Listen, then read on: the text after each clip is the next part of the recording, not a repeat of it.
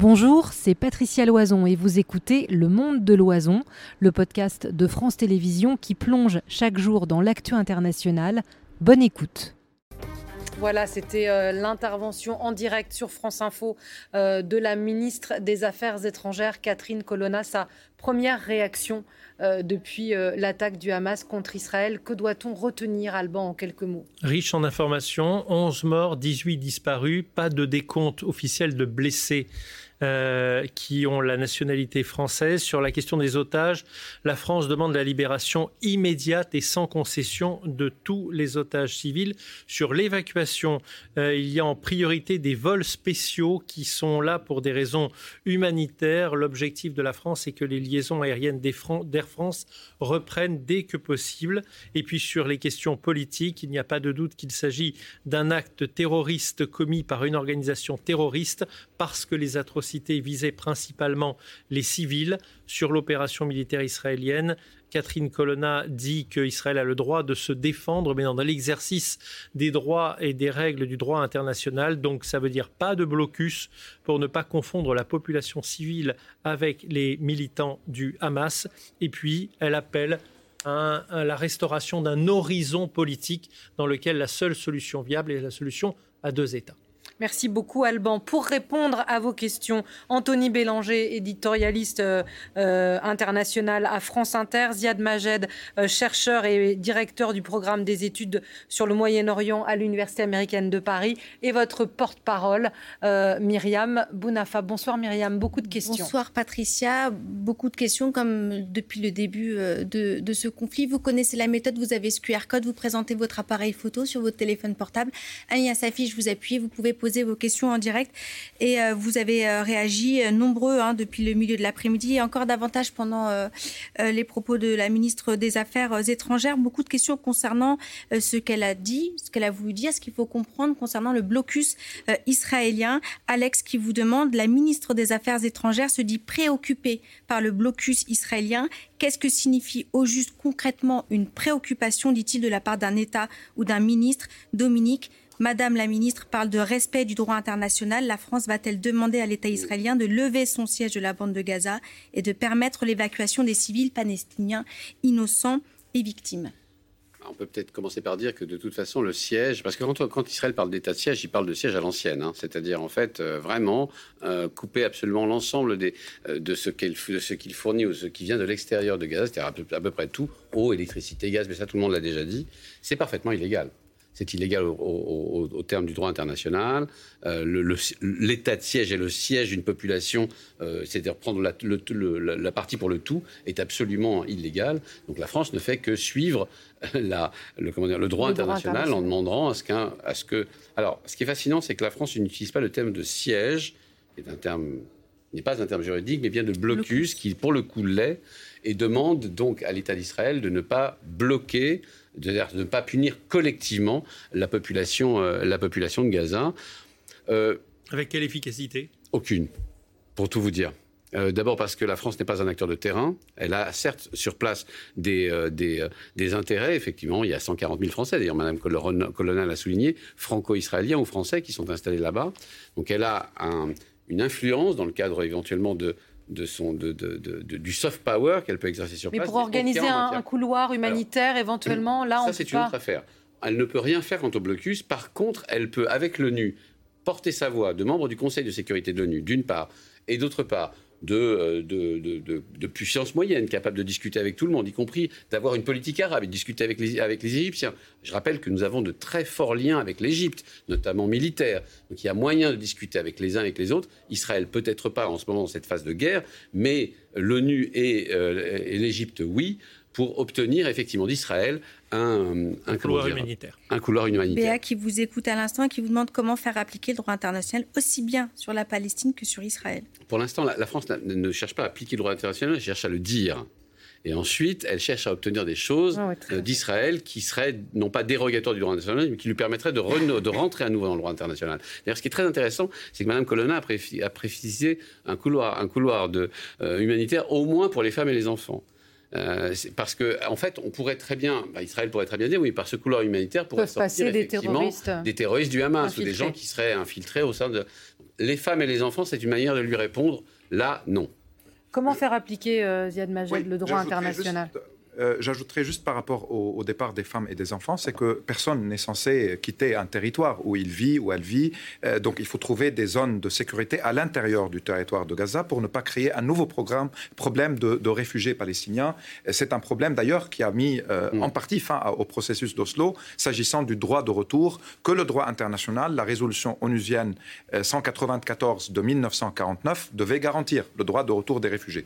Maintenant, par rapport au droit international, on a à la fois des résolutions onusiennes, puisque Madame la ministre a parlé euh, d'une solution à deux États. Euh, parmi ces résolutions, il y a la résolution 242 de 1967 qui parle d'un État palestinien ou d'une possibilité d'un État si Israël quitte les territoires occupés, c'est-à-dire Jérusalem-Est, la Cisjordanie et la bande de Gaza qui, reste assiégée euh, depuis 2007. Donc euh, il peut y avoir des pressions au niveau des Nations Unies, au niveau de l'Union européenne, au niveau de certains acteurs de la région pour remettre sur la table la question palestinienne occultée depuis de longues années en considérant qu'une euh, violence à intensité basse, un siège dont on ne parle pas, un blocus comme il a été qualifié, qui reste invisible avec des Palestiniens invisibilisés, on peut oublier la question et encourager les Saoudiens, les Émiriens, les Bahrainis, les autres à signer des accords de paix. Sauf que maintenant, mm. avec ce qui s'est passé, on se rappelle tous qu'il y a un grand problème au niveau du droit international, au niveau des Palestiniens et au niveau, au niveau d'une série de crimes de guerre et de crimes contre l'humanité qui a été commis depuis de longues années, y compris le, euh, euh, la punition collective d'une population civile qu'est le siège de Gaza. Tout à fait. La question de Haroun, alors il l'a écrit en, en deux phases, je vais vous la lire. Haroun, bien sûr. Que savons-nous à propos du chef de la branche armée du Hamas? Il vient de poser la question il y a une minute pendant que vous parliez, Mohamed Deif. Est-ce qu'Israël pourrait avoir une chance de le capturer quand on sait que la traque de Ben Laden a duré plus de dix ans vous demande-t-il? Mohamed Deif, c'est vraiment, c'est vraiment une légende urbaine presque. C'est-à-dire que je ne connais pas un journaliste de la place de Paris ou quelqu'un qui n'est, qui, ou d'une manière générale, ou quelqu'un qui ait couvert le, Moyen-Orient, surtout Israël, qui n'ait pas rêvé de l'interviewer. Euh, on a une photo de lui qui date des années 90, où il avait à peine 30 ans. Euh, on, sait, on, pense qu'il a, il a. Alors, ce qu'on sait, c'est que contrairement à d'autres dirigeants du Hamas, il n'a jamais quitté le territoire. Il est extrêmement populaire pour cette raison-là, et que si c'est lui qui est à la tête de cette organisation, euh, de l'organisation, ou en tout cas de ce qui s'est passé ce week-end. Il, son, enfin, sa tête est mise à prix plus que mise à prix. Oui, mais sur cette organisation, enfin, il, c'est terrible à dire, mais c'est incroyablement, il a été incroyablement efficace. Il a su, par exemple, une des forces d'Israël, il faut bien le comprendre, euh, notamment à Gaza, c'était de disposer sur place euh, des, infiltrés ou des gens qui étaient capables de lui donner des, informateurs en grand nombre. Là, ça fait, une, on parle d'une organisation d'un crime de guerre, d'une opération qui a impliqué près de 3000 soldats, qui a impliqué la destruction d'une partie de la, de la euh, de la fameuse, euh, comment dire, euh, l'enceinte, voilà, pardon, excusez-moi, de l'enceinte qui entourait Gaza et ce en 29 points, qui a permis, qui a permis l'envoi de du LM pour, pour sauter par-dessus, qui a permis, qui avait donc, donc cet homme est donc d'autant plus recherché, d'autant plus qu'il a remarquablement, enfin c'est terrible de dire ça, qu'il a, euh, sur...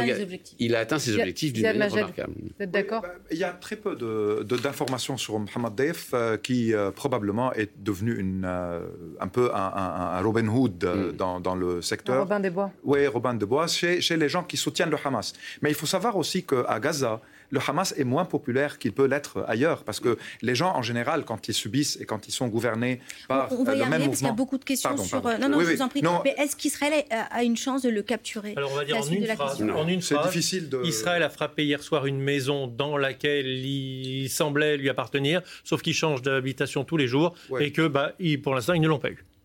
Alors justement, on va, vous allez continuer votre propos. Ludo qui vous demande. Euh, on a plein de questions. Il s'habitue au format parce qu'on a énormément de questions, ah c'est vrai. On ne parle pas des Palestiniens en dehors du Hamas. Que pense-t-il euh, de cette attaque?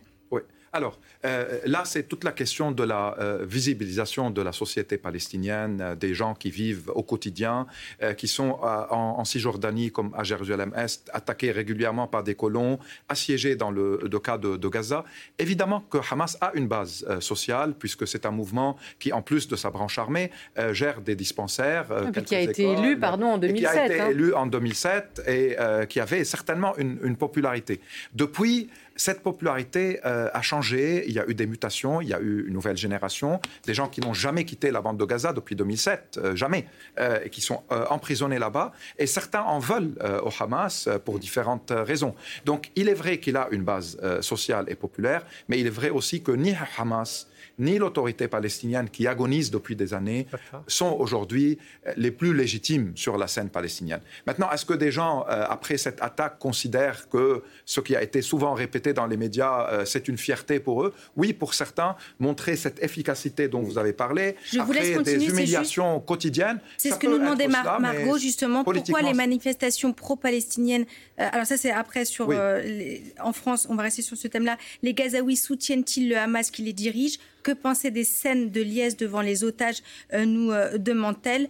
Euh, dans, des moments euh, d'émotion euh, à ce point, il peut y avoir des scènes de liesse que les, dont les acteurs peuvent regretter après, comme ils peuvent considérer que ça va être peut-être, comme le Hamas le, disait d'ailleurs, un début d'une négociation pour libérer des prisonniers palestiniens, peut-être pour avoir des conditions par rapport au siège lui-même, des, calculs politiques qui peuvent mener à des, des scènes de liesse, d'autant plus que ça peut être également orchestré. Il y a eu aussi des scènes de liesse en 2014 de l'autre côté de la frontière, du côté israélien, euh, et, c'est sur des vidéos qu'on peut trouver partout, euh, où on applaudissait le bombardement de Gaza et où on saluait le feu qui, montait dans le ciel. Dans le, cadre euh, de la haine suite à des conflits pareils, on peut s'attendre à ce genre, malheureusement, de liesse de part et d'autre. Et je cherchais, parce qu'en fait, vous êtes très, très nombreux. Merci, vous avez ce QR code, c'est votre outil pour poser vos questions. Beaucoup sont venus sur est-ce que le Hamas est soutenu par les Palestiniens de la bande de Gaza? Alors, l'affaire est complexe, parce que d'abord, s'il y a bien euh, une partie des Palestiniens qui sait comment le Gaza, le Gaza gouverne, c'est bien les, Gazaouis. Euh, écoutez, il y a eu une élection qu'ils ont remportée en 2007, depuis il n'y en a pas eu du tout. De la même façon, en Cisjordanie, il n'y a, pas eu d'élection depuis, euh, depuis des années, tout simplement parce qu'il semble que du côté, côté euh, euh, Cisjordanie, ce serait le Hamas qui obtiendrait le pouvoir si, si les élections étaient, libres et non, et non faussées.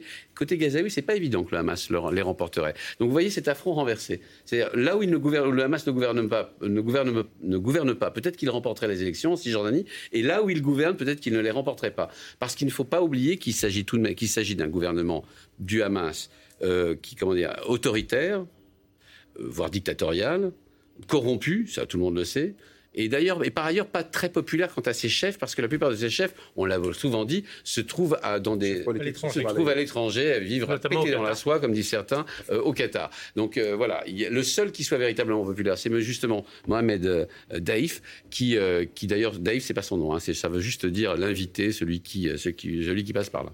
Alors la question de Bruno à l'instant, vous écoutant, quelle est la responsabilité de la politique de Netanyahou dans l'augmentation des tensions entre les Palestiniens et l'État israélien, sachant que c'est l'État israélien qui avait fait monter le Hamas au détriment du Fatah? Oui, Il est vrai que pendant la première intifada euh, 1987, quand le Hamas a été fondé, il y avait du côté israélien euh, une volonté de laisser Hamas faire pour que ça devienne un mouvement plus populaire afin d'affaiblir Yasser Arafat et le Fatah, donc euh, le, le mouvement national palestinien.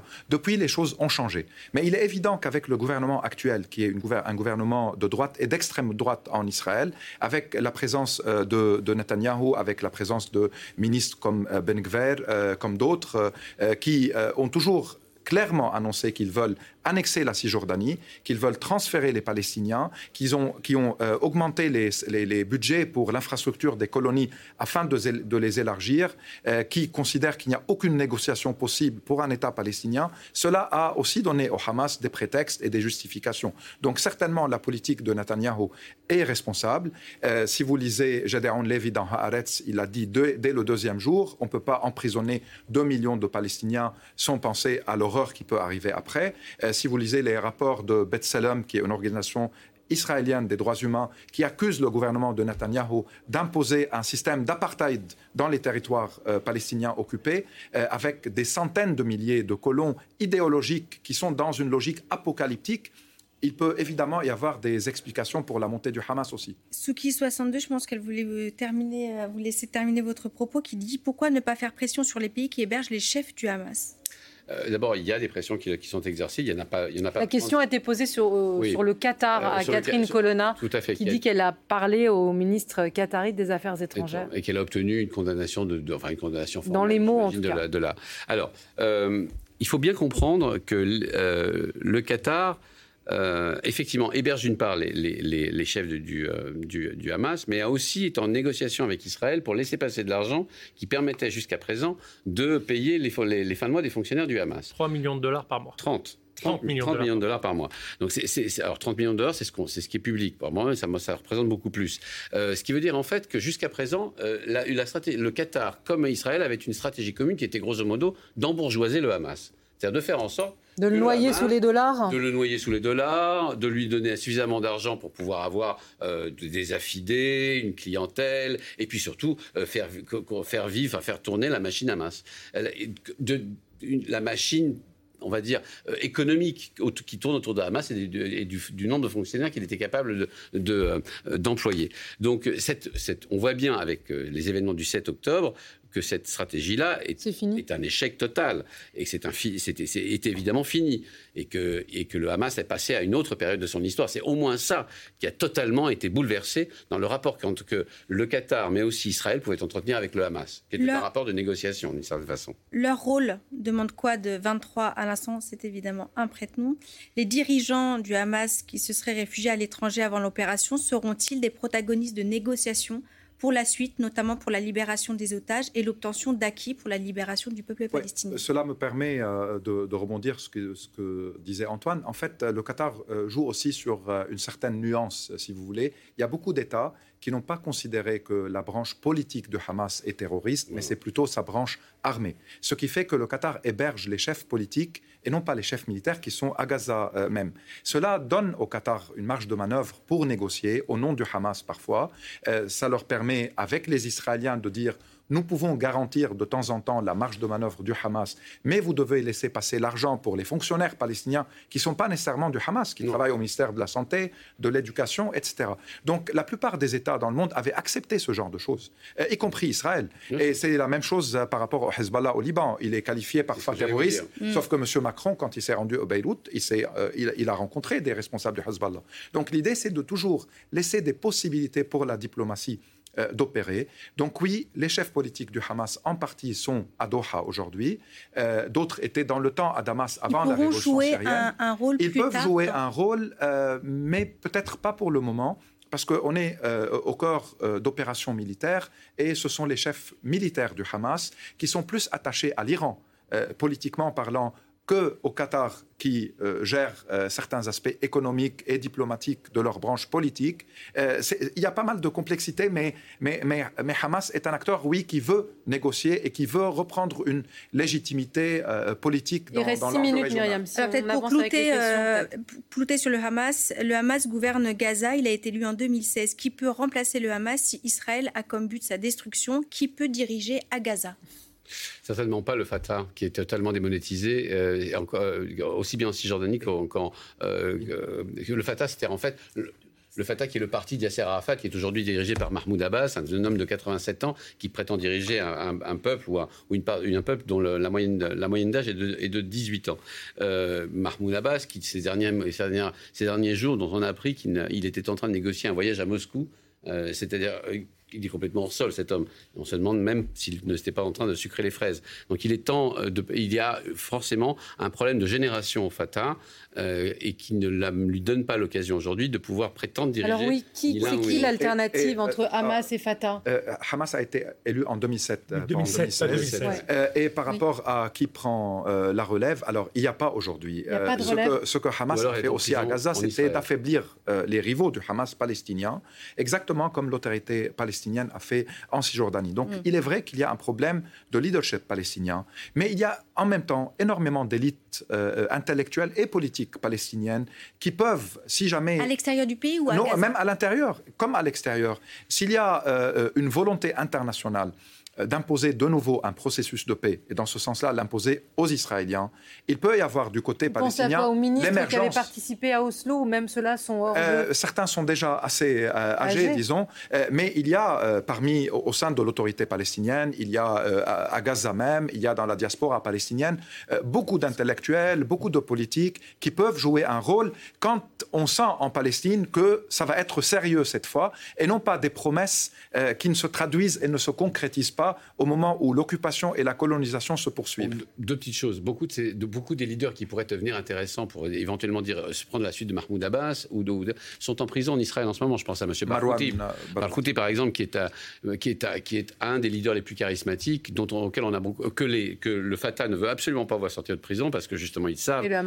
qui s'est opposé d'ailleurs au moment de la présidentielle à Mahmoud Abbas, qui, est un, qui, est un, homme politique de grand, de grand talent et qui est en ce moment détenu en Israël. Et Marwan Barghouti a la légitimité militante et en même temps il était quelqu'un qui a soutenu le processus de paix et qui se trouve aujourd'hui en prison en Israël. C'est un homme d'une cinquantaine, soixantaine d'années, je, je, crois, et c'est lui. Et, objectivement, il a la carrure intellectuelle et même le charisme pour, pour pouvoir prendre la suite. Maintenant, il est en prison en Israël. Vous voyez un peu toujours. Deuxièmement, l'idée de faire pression sur Israël pour obtenir un, un, processus de paix. C'est une idée illusoire. Israël n'a fait que bâtir son indépendance, son indépendance par rapport au monde, y compris par rapport aux États-Unis, par exemple. Ils n'ont quasiment plus besoin de l'aide militaire américaine pour continuer, pour faire la guerre.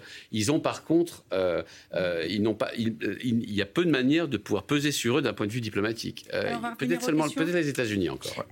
on quitte la bande de Gaza pour revenir en France. La question de Rebecca à l'instant, si la France opte pour une position pacifique, pourquoi interdire les manifestations pro-palestiniennes? Alors, il y a eu, cette question est beaucoup revenue. je vous fais une réponse Le prétexte du trouble à l'ordre public n'est-il pas abusif Qui tient en 20 secondes. Lundi, il y a eu des manifestations pro-Israël. Il y a eu zéro incident à la fin. Euh, le gouvernement français, le ministère de l'Intérieur notamment, craint que lors de manifestations pro-palestiniens, ça dégénère. Le ministère de l'Intérieur qui informe qu'il y a eu 50 actes antisémites suffisamment sérieux pour être déclarés dans les trois derniers jours et qu'il n'y a pas eu d'actes anti-musulmans et pas de menaces anti-musulmanes. Voilà l'explication du ministère de l'Intérieur. Alors je, pourrais juste commenter aussi, c'est que plus il y a de la frustration et plus il y a euh, un refus de permettre euh, à une partie de la population française pro-palestinienne de s'exprimer, plus cette frustration peut mener à des débordements et à des actes haineux euh, euh, condamnés et condamnables. mais il faut permettre des, manifestations, il faut permettre des sit-ins, il faut faire confiance à une grande partie des Français qui peuvent très bien s'exprimer d'une manière civilisée, parce que le rejet euh, à mon avis, a une certaine connotation que je peux qualifier de raciste quand on considère qu'un seul groupe est capable de commettre des actes violents et donc on lui interdit de s'exprimer pacifiquement. Il faut encourager les gens à le faire et non pas leur imposer des interdictions de ce genre dans un pays démocratique et dans un état de droit. Je suis d'accord avec euh, ce qui vient d'être dit. La crainte que la France soit frappée à son tour, c'est certainement celle de Philippe qui vous euh, demande à l'instant quelles sont les mesures prises en France pour la prévention contre des attentats islamiques et actes antisémites qui ne manqueront pas, pense-t-il, de se déclencher, incités par les événements en Israël et à Gaza. Alors on peut espérer, d'abord qu'il n'y ait pas d'acte, je réponds 30 secondes, on peut espérer qu'il n'y ait pas d'acte. Quelles sont les mesures prises? Il y a des mesures officielles qui ont été annoncées par le ministère de l'Intérieur euh, dès dimanche dernier, et puis il y a des mesures plus discrètes qui tiennent de la protection du territoire, qu'évidemment on ne connaît pas je peux juste ajouter que le Hamas n'est pas Daesh. Encore une fois, il n'a pas vocation à faire des attentats à l'extérieur, ou à des attentats à l'extérieur de du territoire qui, qui le concerne, c'est-à-dire Israël et la Palestine. Il n'y a jamais eu d'attentat de, euh, du Hamas à l'extérieur d'Israël. Simon, juste par rapport au droit international et à la pression, je suis d'accord que c'est difficile de faire pression sur Israël, mais si on se rappelle de 91, quand James ah. Baker et George Bush père avaient imposé à Ishaq Shamer de venir au processus de paix en suspendant 10 milliards de dollars américains et en ne pas passant la loi euh, du soutien militaire et économique, Ishaq Shamer est venu à Madrid et il a accepté le processus de paix. Il y a mm. toujours une possibilité de faire pression et d'imposer des sanctions. Merci messieurs, c'était passionnant de vous écouter. J'espère qu'on vous a répondu. Merci Myriam d'en avoir été le porte-parole. Tout de suite, le 19-20 de Sonia Kironi, ce sera juste après. C'est quoi l'info? À demain. Voilà, vous venez d'écouter Le Monde de l'Oison, un podcast de France Télévisions. N'hésitez pas à vous y abonner pour suivre la marche du monde. Vous pouvez aussi nous retrouver en vidéo sur France Info Canal 27 du lundi au vendredi à 17h50 et sur France.tv.